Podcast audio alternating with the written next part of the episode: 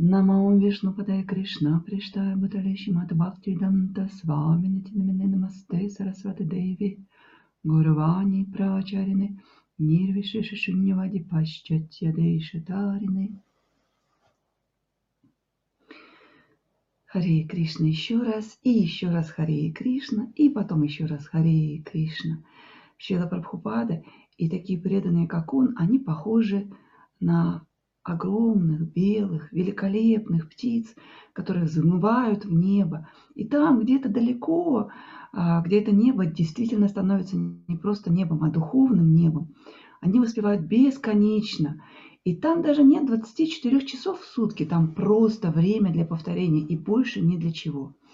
И нам кажется, какое отношение мы, простые, нормальные люди, можем иметь к таким пармахамсам, к таким великолепным лебедям, которые парят в небе далеко-далеко. И мы только немного слышим звук того, как они повторяют, как они тоскуют по Кришне, как они в этом звуке выражают свою любовь к Кришне. Как же мы можем стать такими же? А вот оказывается, Шила Прабхупада хотел, чтобы мы стали такими прекрасными лебедями. И даже если мы сейчас такие немножко, как это у нас, гадкий утенок, да, тем не менее, Шила Прабхупада а, получал какое-то неизъяснимое удовольствие от того, что те, кто следует за ним, просто повторяли, как это было. А, за полгода до того, как он закончил, завершил свои игры здесь на Земле, ну, как будто бы завершил, потому что здесь все еще есть мы, которые идут за Шилой Прабхупадой. За полгода до того, как это случилось, когда его лекции уже не были такими, знаете, бодрыми, тонизирующими, когда ему было сложно уже говорить, Шила Прабхупада, глядя на своих учеников, глаза в глаза, говорил, как же я рад, что вы повторяете Хари Кришна. Вот такими простыми словами. Как же я рад. А через полгода, когда счет уже шел на дни, а когда уже было очень сложно Шиля Прабхупаде как-то видимо, управлять этим физическим телом. И телом уже управляли его ученики. И он едва-едва говорил, он говорил все то же самое. Все то же самое. И мало того, что он говорил все то же самое, но едва-едва произнося слова, он говорил, нет, повторяйте. А его ученики боялись его беспокоить. Они говорили, давайте Шила Прабхупада, мы, мы, наверное, прервем пока наше воспевание и просто вот за вами поухаживаем. Потому что к тому времени реально Шила Прабхупада уже не чувствовала своего тела. Не то, что с ним происходит, не как оно сидит, не как оно лежит. Это были просто вот э, мучения больного человека. И, и в общем, что там происходило с телом, Шила Прабхупада уже не улавливал. И его ученики говорили, давайте мы вас переоденем, давайте мы вас помоем, давайте мы ухаживаем за вами.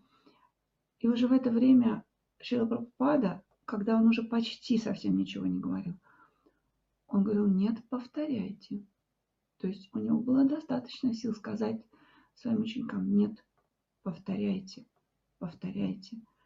То есть такие простые слова он никогда не забывал сказать, нет, повторяйте. И вот когда реально наступили совсем уже последние часы,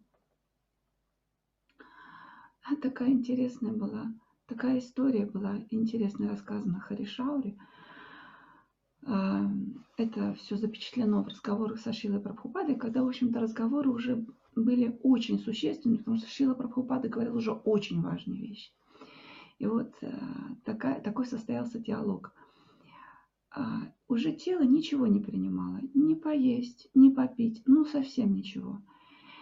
И Харишаури Прабу пытался понять, что же все-таки такое дать Шиле Прабхупаде – с надеждой, все еще была надежда, что Шила Прабхупада доживет еще до Гауру Пурнимы. Вы знаете, да, преданные, что он оставил свое тело а, в Картику.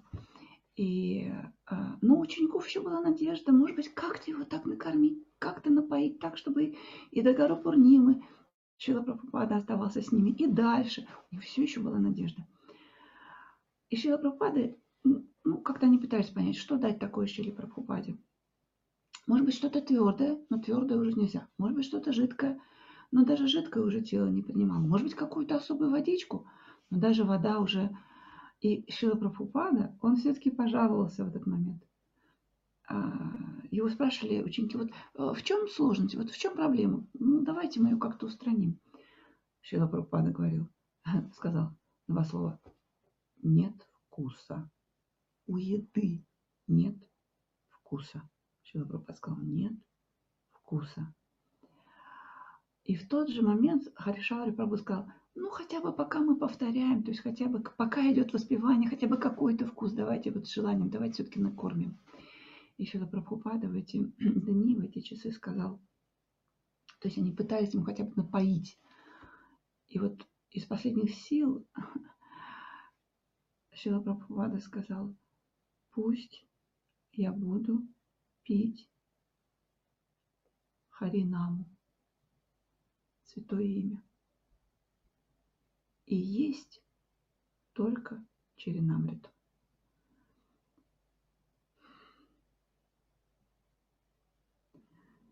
Вот на примере таких удивительных парамахамс мы понимаем, что действительно ведь святое имя, но оно же лучше, оно же слаще, оно же вкуснее, чем что бы то ни было еще в этой жизни. Нам-то сейчас кажется, конечно, наоборот – но когда наступит момент истины, мы уже должны быть четко уверены, что нет ничего вкуснее святого имени.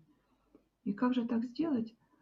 Ну вот Шила Прабхупада вслед за Рупа Гасами считал, что если мы будем каждый день повторять, каждый день прикладывать усилия, каждый день ухом цепляться за святое имя, каждый день языком прямо припадать, губами прямо припадать к святому имени, если мы будем делать так каждый день, то в конце концов наше ухо натренируется, и мы так зацепимся своим сознанием через ухо, зацепимся вот этим нашим сознанием за святое имя, за эти звуки, вибрацию святого имени, что это святое имя унесет нас ввысь.